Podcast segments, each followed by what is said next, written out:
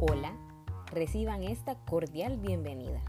Mi nombre es Daniela y les comentaré sobre la noticia titulada Nueva investigación sintetiza el desarrollo y la situación actual de los gobiernos locales en Costa Rica, escrita por la periodista Gabriela Mallorca López y publicada en la página web de la Universidad de Costa Rica el 19 de agosto del 2019.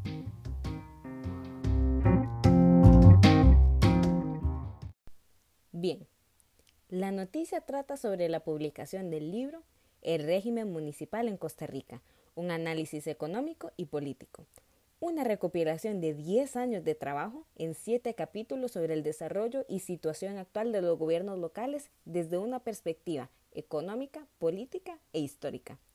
Lo interesante de la publicación es el aporte de los autores sobre el concepto de descentralización y la tarea de las municipalidades para atender las necesidades de las personas. Como plantea uno de los autores, los ciudadanos no deben solo elegir los alcaldes, deben ser además controladores de sus gobiernos locales. Y estoy totalmente de acuerdo. Considero que se necesita socializar más el proceso de descentralización, ya que muchos ciudadanos tienen todavía la creencia de que todas las situaciones deben ser resueltas por el gobierno nacional.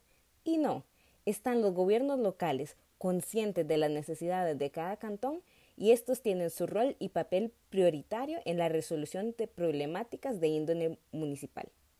De la misma manera, la descentralización está acompañada de todas las responsabilidades que le competen y debe hacerse también un análisis interno de la eficiencia del accionar de las instituciones para evaluar su cumplimiento en los objetivos.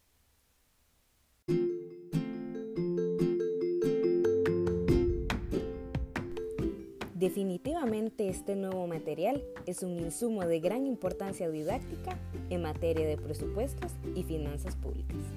Muchísimas gracias por escuchar.